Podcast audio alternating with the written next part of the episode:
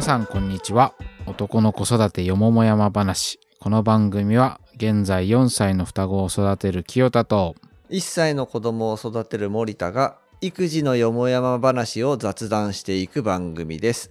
はいというわけでこの番組を始まってもう早くも第5回になっているわけですけど私ちょっと非常に落ち込んでおりましてあ、そうだよね。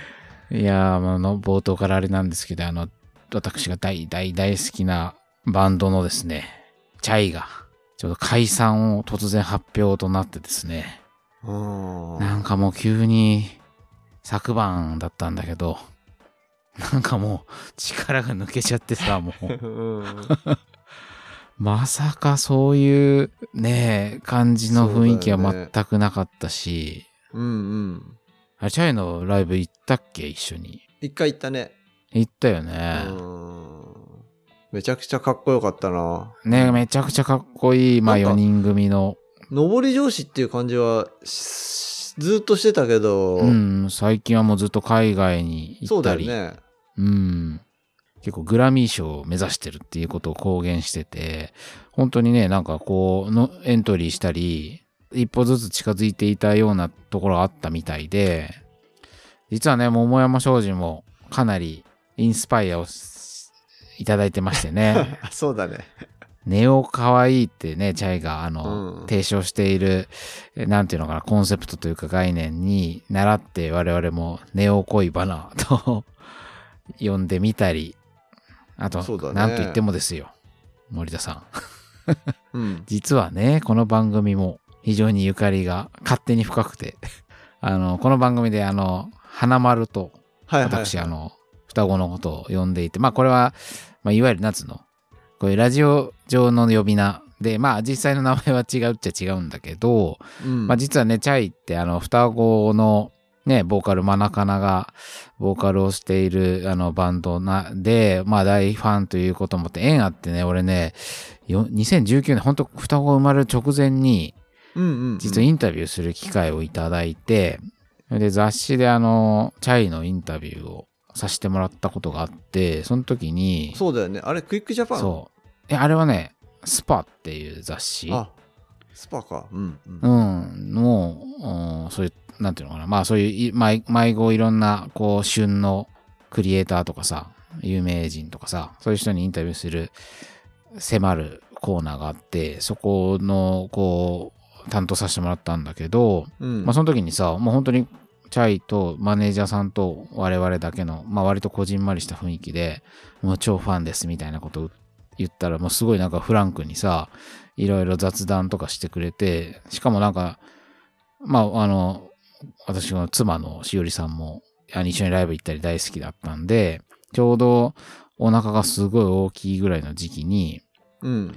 いや、今実は自分もあの、もうすぐ子供が生まれて、あの、いおマナカナさんと一緒の一卵性の女の子なんですよ、みたいなこと言ったらさ、えー、すごい、おめでとうとか言ってさ、なんかその、あしおりさんにビデオ通話してくれてさ、あ、はいはい。その場であったね、そういえばそんなことで。そう、それでなんか、あの、頑張ってね、みたいな、なんかそう、応援してくれてさ、その時にさ、こう、名前どうすんの？みたいな。うん。うん。あ、まだ決めてないんすよ、とか言ったらさ、あじゃあ、花丸はどう？みたいな。そっか、その花丸か。花と丸で、花丸でどう？とかって言われて、お、なんかめっちゃ可愛いって思って、うんまあマジでちょっと結構有力な候補になったぐらいの、名付け親チャイみたいな。まあちょっとね、結果的に違う名前にはなったものの、まあこう、俺俺は結構子供の話を書くこともあるだろうし、まあこうして、ポッドキャストなんかもあって、その時の、まあ名前を、うん。なんつうの？メディア上で、まあ、発信する時の名前を花丸にさせていただいたという、めちゃくちゃゆかりじゃん。めちゃめちゃ勝手にもう、テーマソングチャイにしたいぐらいだよ。いやー、そんなチャイがね、っていう。そうだね。ねちょっと本当に、ショックで元気が出ないんだけど、まあ、ちょっとまだ、ここ、あとな、数ヶ月あるので、まあ、最後のツアーに今出ているところなので、ちょっと、はいはいはい。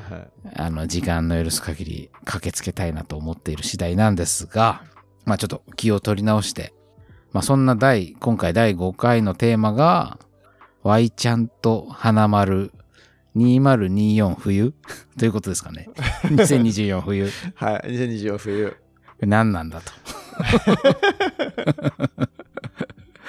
これはあの、どんな、どんなテーマなんでしょうか？これは、えっと、Y ちゃんと花丸の近況を話すっていう、そういう回。まあ子育てラジオですからね。そう、そういうシリーズ。なんか、あれだよね。男の子育てっていうタイトルであるように、はいはいはい。子育てをしている自分たちの話を話すっていうのが、割とこの、ポッドキャストの、なんていうか特徴だと思うんだけど、はいはいはい。そうだね。我々の話だよね。そうそう、我々の話っていう。まあでも、うんなんか、そのね、Y ちゃんと花丸のことも話しといた方がいいかなっていう。確かにね。まあ、実際、そこのね、Y ちゃんと花丸との関わり合いとか、うんまあそこを通じて考えたこととかを話してるわけだから、まあ一応その、どんな、今どんな状況ですかとか、そうだね。まあ20、2024冬と言ってるのは、まあこれちょっとね、定期的にこう、そうだね。近況報告みたいな感じでやっていきたいという願いを込めてこんなタイトルにしていまして、うん。うんだから18歳まで続けるから、これを。やばいじゃん、204なんとかみたいな。なんとかね、そうだね。怖っ。Y ちゃんが18歳っていうのはもう17年後とかの世界でしょ？そうだね。うんそ。したらすごい2041とかそうだねなんの、うん、何歳だ俺たち？考えたくない。考えたくない。まあ60歳みたいなねね世界になってきますけど、まあそういうふうに、ちょっとまあ定例報告会。これ結構でも怖いよね。その、結構育児のさ、うん。まあ、ことは話すけど、子供の話を通じて、また透けて見えちゃうからね。こう、あれこいつ意外と薄いな、みたいなさ。可 なんでそんな能性あるから、ね。自分でハードルを上げるようなこと言うの？いや、なんかさ、全然関係ないんだけど、あのうん恋愛、あの、バチェラーとかさ、はいああいう恋愛リアリティ番組で料理をするシーンってのよく出てくるのよ。はいはいはい。一緒に料理をして、あの、関係を深めるとかね。ねその時にさ、結構さ、その男の人側がさ、結構料理好きなんですよとか言って、普段結構あの、すするんですとかなんとか言って、実際にその料理のシーンになると、包丁の持ち方とかさ、野菜の手の添え方とかがさ、明らかにこれやってないだろうみたいな感じの、油、だバーベキューのシーンとかもさ、結構料理やるとかなんとか言って、うんうん包丁の持ち方とか野菜の切り方がやってるようには到底見えないみたいな時があるわけよ。なんかそういう感覚になったら怖いなっていうのはちょっとあって。俺た俺たちが語る子供の話がさ、なんか解像度低いなみたいなさ。自分たちの行動は妙に解像度が高くてね。高いのにさ、あれみたいな、ちょっとね、うん怖い、怖いといえば怖いんだけど、まあちょっと臆せず、はい。まあ、近況を、まあい、いろいろね、今、1歳と4歳だからさ、まあ、それぞれ現状、どんな感じですか？みたいな。で、最近気になることなんですか？みたいなことを、まあ、話していくという回なんですが、ねまあ、早速、はいちょっと、Y ちゃん、どうよ？Y ちゃんね。うん。Y ちゃんは、ベタなところで言うと、あの、歩きそうで歩かないみたいな状況が続いてるね。そうか。今、1歳1ヶ月？そうだ、今1歳0ヶ月だね。?0 ヶ月ってことになるうんのか。そうそうそう。そうだよね。歩く、確かに花丸さんもそんな時期だったわ。歩く子はもう歩いてるからね、1歳ってね。うんうんうん。なんかよちよち歩いてたわ、確かに。そうそうそう。で、まあ、捕まり立ちとかは結構前からするんです。に3ヶ月ぐらい前から多分捕まり立ちはするんだけど、伝え歩きもそれぐらいから最初からするんだけど、普通の二足歩行をしないね。ああ、っていう状態がが続いてる。うん。っていう感じかな。なんかあれだよね、こう、歩くのもさ、最初はまあ、要は寝っ転がってて、なんか寝返りを打ったりさ、ちょっと上半身だけ起こすとかさ、あとなんかそその間に、なんかかそ妙にそ体をなんかエビ反りみたいない動作があったりさ、そうだね。うんうん。なんかああいうの見てると、だんだんこうやってなんか、上半身とかさ、背中の筋肉とかさ、なんか腕の筋肉とか、なんかだんだんついてって、あの、こうやって弾丸立っていって、二足歩行に行くんだな、みたいなプロセスがなんか見える感じしない？なんか。あるあるある。あれ面白かったな、なんか。うん。二足歩行は二足歩行で一回テーマにしたいなっていう思う人がいるんだけど ねそうそうそうそう、状態としてはそうそうなんだけどでもこういうさ段階ってさうん。子育て実際に体験するまでは例えば首が座るっていうのってさある日突然首がこうパカッてはまと固定さるみたいな。れるみたいな、うん、俺もそう思ってた。そういうイメージあったんだけど、全然そういうことじゃなくて、こうだんだんこう、本当に日々だんだんしっかりしていって、気づいたら、あ、なんか座ってるっていうような、そういうものなんだよね。いや、か完全にそうだよ。俺もパカパカってはまるんだって思ってた。そうだよねあ、急に首が、うんみたいな。全然違ったよね。全部がそういう感じあるよね。ほんとそうだね。うん、ほんとそう。言葉もやっぱそうそうだよ。あ、そそうだね。うんうん。そう、今、Y ちゃんに関して言うと言葉は、えっと、まだ、難語ってやつだね。うんうんうん。ななんかそうとかあーとうか、とかあとか、うんうん。そねそれのバリエーションが増えてうんきたって感じかな。なはいだんだん言葉の世界に入りつつあるっていうような、なるほど、なるほど。ううんん。なんとなくそういう段階ですかね。うん。なんかこう、最近ね、こう、森田家に行っても収録で行くときは夜だからさ、もう Y ちゃん寝ちゃってるからさ、うんうんうん。なかなかね、こう行っても触れ合う時間や、もう物理的にあ会う時間がすずすれ違ってな、結構ニアミス繰り返してるから、気づいたらもう Y ちゃんそんなか、みたいな感じですよ。こう一般的な段階っていう意味で言うとそういう感じかな。うんうん。うんなるほど、なるほど。花丸は？花丸は4歳、えー、だから1 2ヶ月とかになるんだと思うけど、まあまあまあ普通にもう元気にこう3歳児クラス、保育園のうんうんうん。に通っており、まあ言葉もかなりはっきり喋るし、もうコミュニケーションが取れるから、うんうん。うん、なんかその、普通に何かも、今日もね、二人で、こう、ちょっと喧嘩をしたり、花丸の花野さんの方が、こう結構、失礼な態度を取ってきて、そうなんだ。えー今日はちょっとあの、あの、ご俺がこうご飯を作って、まあ、生姜焼きと野菜の味噌汁みたいなの作ったんだけど、うんうん。まあ、生姜焼きはさ、まあ、もう好きで食べる。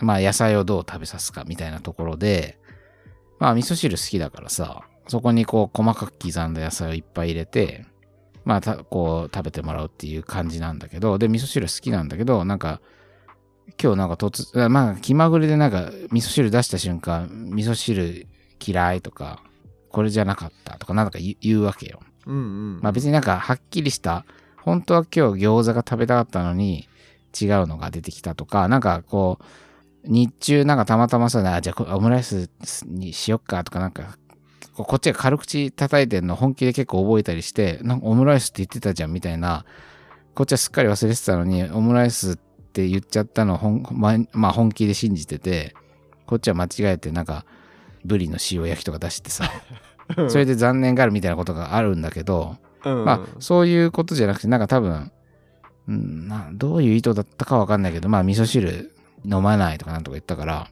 こっちもなんかちょっとこう、カチンときて、うん、あ、わかりました。じゃあ、飲まなくていいですって言って、あの、の味噌汁こう、さ、下げたの。うん。そしたら、あの、ややっぱ飲むって言ってくると思ったから。うん。そしたら全然言ってこなくて。そしたらマジでな、米と肉って感じなのよ。う味噌汁を飲まない うん。もうなんかす、ねえ、なんかすごいじゃん。吉牛吉野家より野菜ないぞみたいな感じで。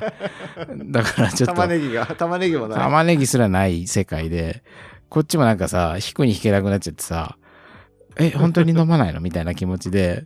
うん。で、まあこっちもさ、せっかく作ったのにそういうこと言われて、こう結構ショックはショックだから、そうだね。うん。なんかこう、で、なんか向こう、向こうも別になごめんとか、やっぱ飲むとか言ってここず、なんかこう、空気の悪い感じの、こういう夕食の食卓になっちゃって、で、花丸の丸さんはパクパクパクパク両方食べてて、で、なんか花さんがこうおかわりみたいなね、お肉、まあ、し食べるからさ、生姜焼き。うん。まあそれ、だけどこっちはなんかこう、その前に、お前味噌汁どうにかしろやって思ってるからさ、いや、ちょっと待てと。別におかわりは持ってくるけど、これ、なんかあるでしょ、みたいなね。あっちもなんか言わないわけど、じ黙って。うん。プライド高え。まあ、お互いって話かもしれないけど、まあ、こ俺もさ、なんか演技的な感じで怒ることができないから、うんうん。とりあえずその、まあ、一回この味噌汁問題を解決しようやっていう気持ちで、まあ、語りかけるんだけど、うんまあ最初はだから、お前謝れっていう気持ちでアプローチするんだけど、うんうん。向こうは全然、なんか、黙ってるから、ちょっとこれは拉致が開かないと思って、一回またあの、別室に連れて行って。あ、別室スタイルね。多分ほら、花丸、丸さんがいる前だと、またちょっと、かたくなになっちゃったり、素直にね。なれないみたいなことが結構あるから、双子無事。むずいね、これ。本当にこう、ま、こあれだね。集団行動における、学校の先生みたいだね。う、あまあ確かにね、なんかその。心理的なケアをし常にししたりさ、そなんか、うん。ずるいとかさ、まあ、あっちが怒られてると、こっちは、いなんか、き萎縮しちゃう場合もあるし、いい気味だと思って、どんどんなんか、むしろテンション上がってきちゃう時もあったり、あ兄弟だとそういうのあるね、あるって聞くけどね。うん。より、それが発達段階同じだと強くなるって感じかな。うん。ごめんごめん。うんそれで。変なマウントとか入るのよ。味噌汁飲まないっていうことで揉めてると、花さんと俺が揉めてると、丸さんはむしろ積極的に味噌汁飲んで、味噌汁おかわりとかってわざとらしく言ってくるのね。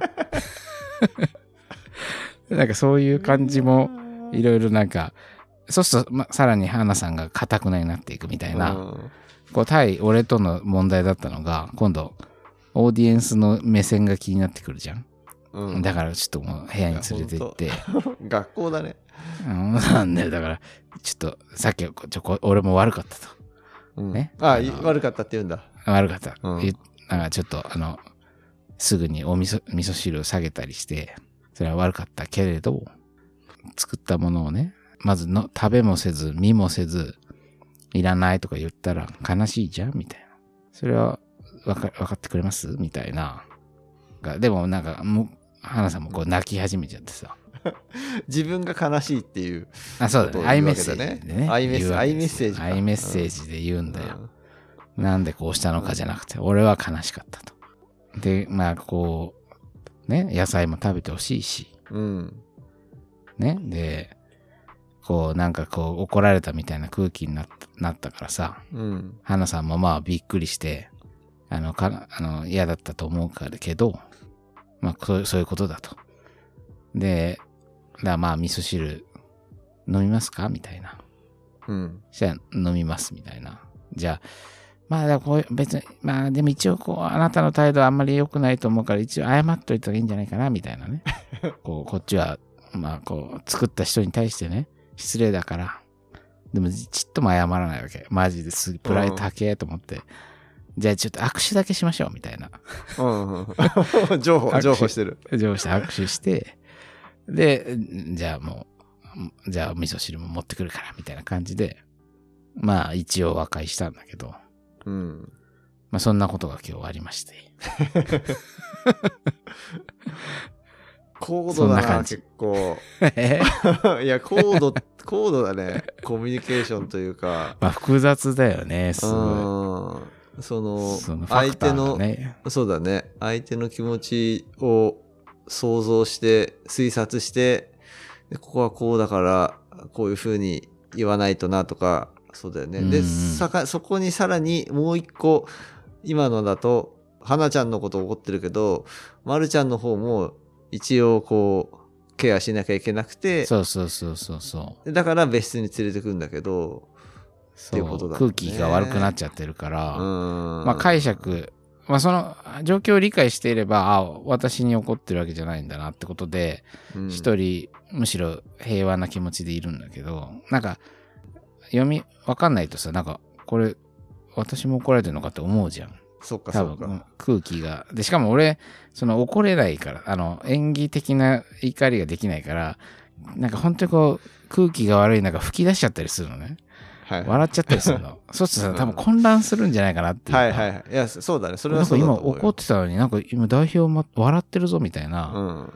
でなんかこういうのもなんか、そうだね。あの、良くないなと思いつつ、こいつかたくなだなとか思うと、なんかお面白くなってきちゃってさ。はいはいはい。だからまあ、なるべく別室に連れて行って、まあそこに、例えばほら、しおりさんがそこにいればまたこう、じゃあこっちはお願い、こっちはってなるんだけど、けどたまたまこうその時しおりさんはお風呂に入ってていなくて、うんうんうん。こう、別室に連れてくと、このマルさんが一人で残されるそうだよね。そうそれも、そこも気になるとこだよね、やっぱりね。そうそう。だから、こうなんか本当にこう、その都度の状況で、こう、身の振り方がさ、こう、なんつうの、オーダーメイドでやっていかなきゃいけない感じそうは、だね。うん。まあ言葉がとにかくしもう普通に喋れて、理解もしてくれて、コミュニケーションが取れるがゆえにう、ん。そうだね。なんか複雑になってきたな、みたいな。やっぱうんそうね、大人と同じだと思うし、その、で考え方はシンプルだったりするだろうけど、感情の動きとかは多分ね、大人と同じだし、そうね。うん、そこにさらに、なんていうの、教育とかしつけみたいなものも入ってくるわけだから、ね、より高度っちゃより高度だね。なんかやっぱそのうん。教育みたいな、まあ、あの視点？視点っていうか、ん。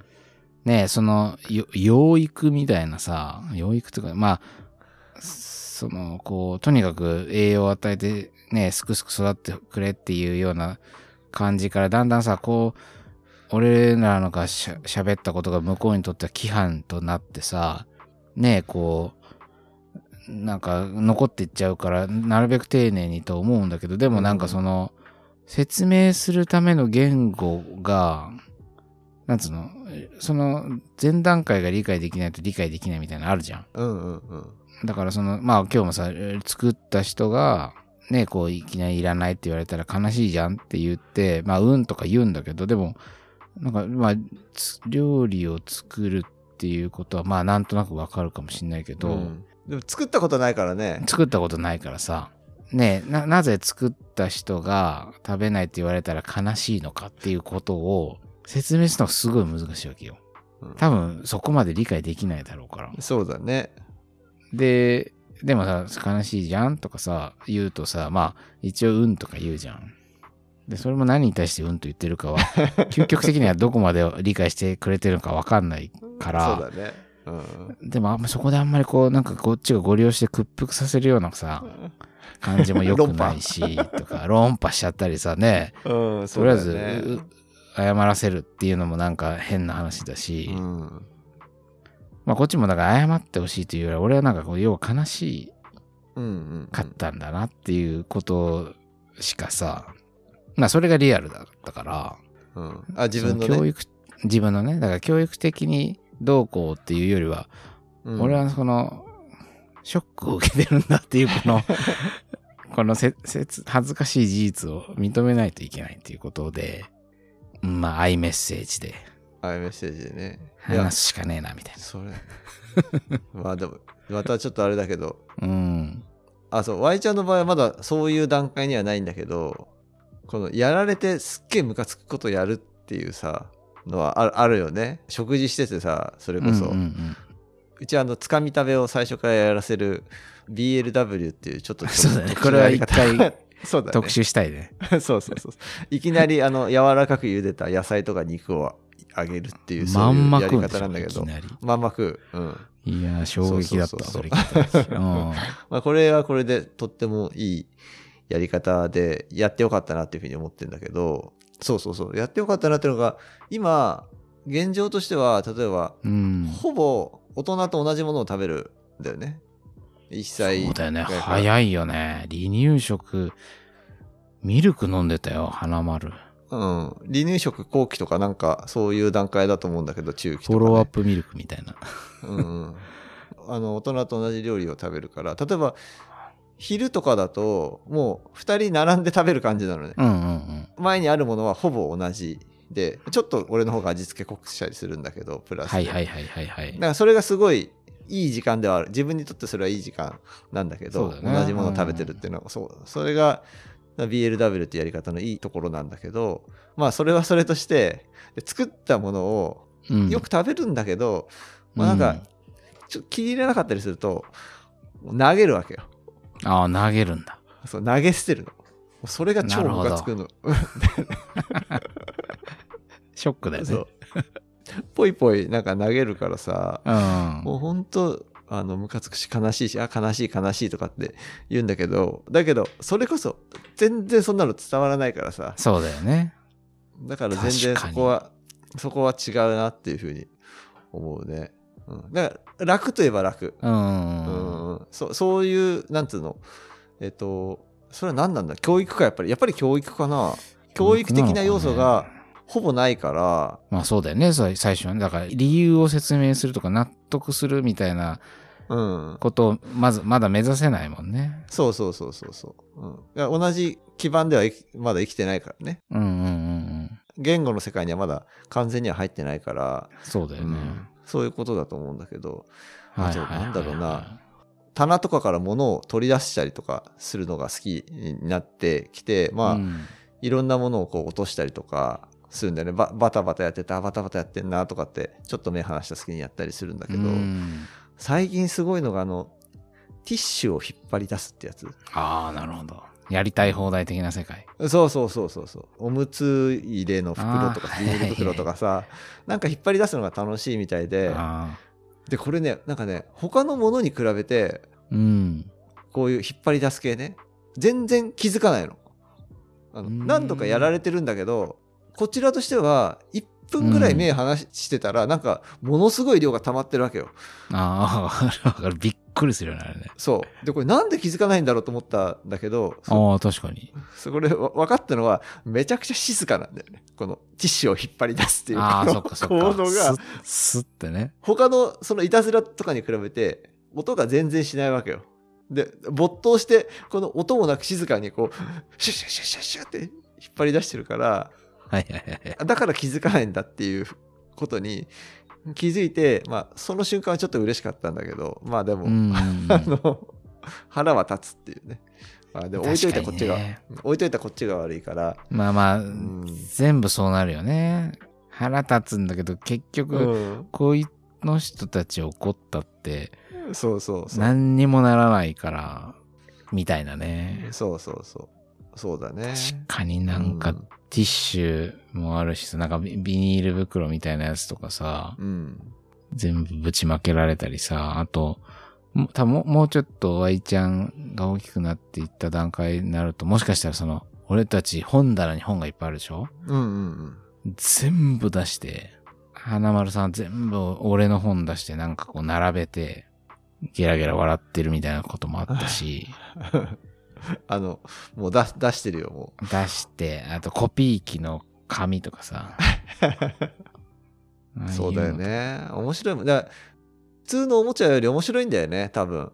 そうう、ん多分なんかは触っちゃいけねえみたいなさ。うんうん。なんかレレア感が。だからそういうさ、これだったらいくらでも引っ張り出していいですよみたいなおもちゃあるじゃん、それこそ。うんうんうん。あるねティッ。シュ引っ張る風の。やっぱあれより面白いもんね、絶対。そうだねマジティッシュの。そりゃ台。所とかもそうでさ、ああ、そうだよなんか、ね。そう。シンク下の収納とかから調味料の瓶とかをさ、マジで？こう、出してね、前はね、それをね、投げるって感じだったんだけど、最近ね、この間びっくりしたのが、置いてたな。置いて、こう、ああ、奥結構器用にね、はいはいはいはい。何本も置いて、でもこう、うまく置けなくて、バンって倒れちゃったりして、怖いからあーなるほどやめさせたけど、そうそう。あ、で、段階としては俺が結構この1ヶ月ぐらい注目してるのが Y ちゃんのことで、物を置くことが上手になってきたっていう。ああ、なるほど、なるほど。うん。これね、すごい面白いなって思うね。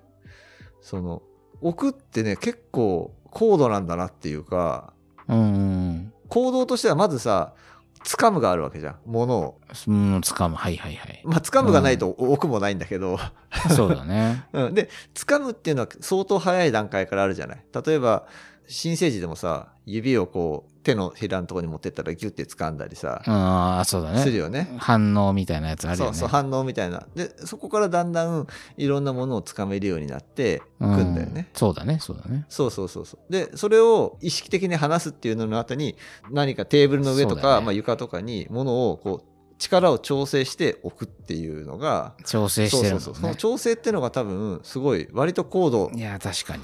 なんだよね。これだってロボット開発みたいな風な視点で見たら、そうだね。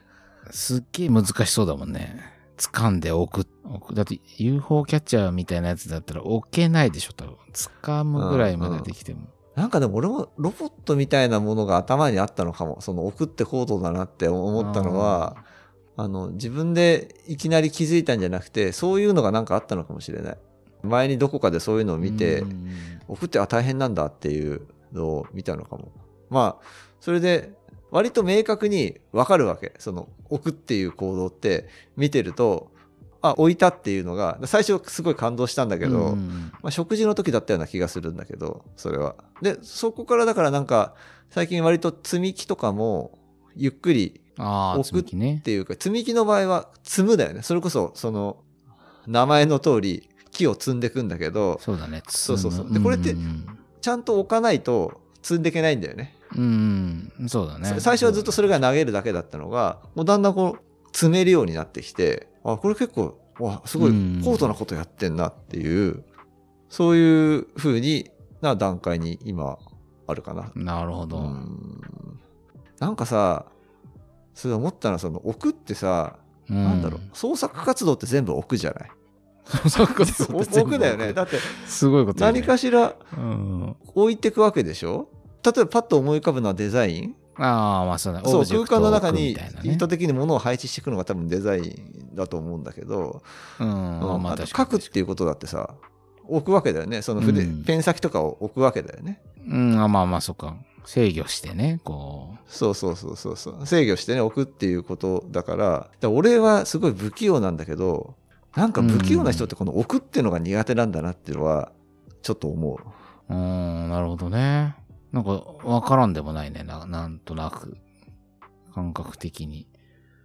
結構高度だもんね。せやっぱそのせ制御するっていう、そして目目的、目標地そう点をそうそうまあその、イメージして、まあ体をその、イメージに合わせて動かすそうみたいなさ。そうそうそうなんか多分そういうことをやってるんだろうと思うんだけど。それはねそんなに意識せずにやってるけど、まあ、スポーツとかも多分そうなんだろうなうん、うん。そうだね。すっごい分解してったらそういうことのような気もするね。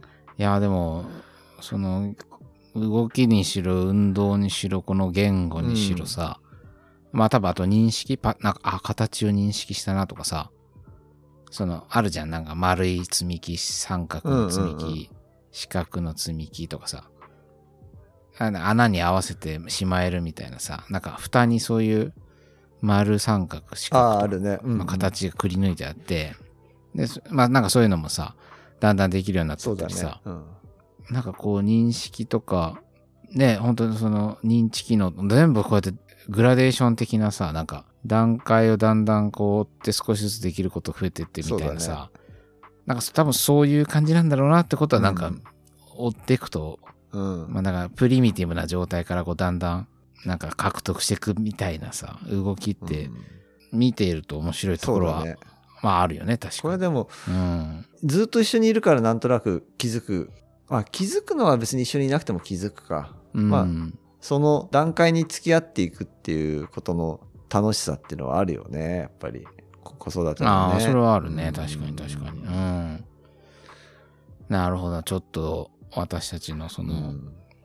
ワイちゃんの近況報告会的な感じだけど、なんか大体こんな話になっていきそそううだね。だね。今後もね。なんか、さっきのさ、反応、清田の話聞いてて思ったのがさ。愛ちゃんもさ、すごいこっちの反応を見てるっていうかさ、例えばさっきの積み木の話でも、俺が横にいると、重ねるとこっちの方チラッと見るわけよ。ああ、そうなんだ。あとはそう、見てパチパチ自分で手叩いたりするわけ。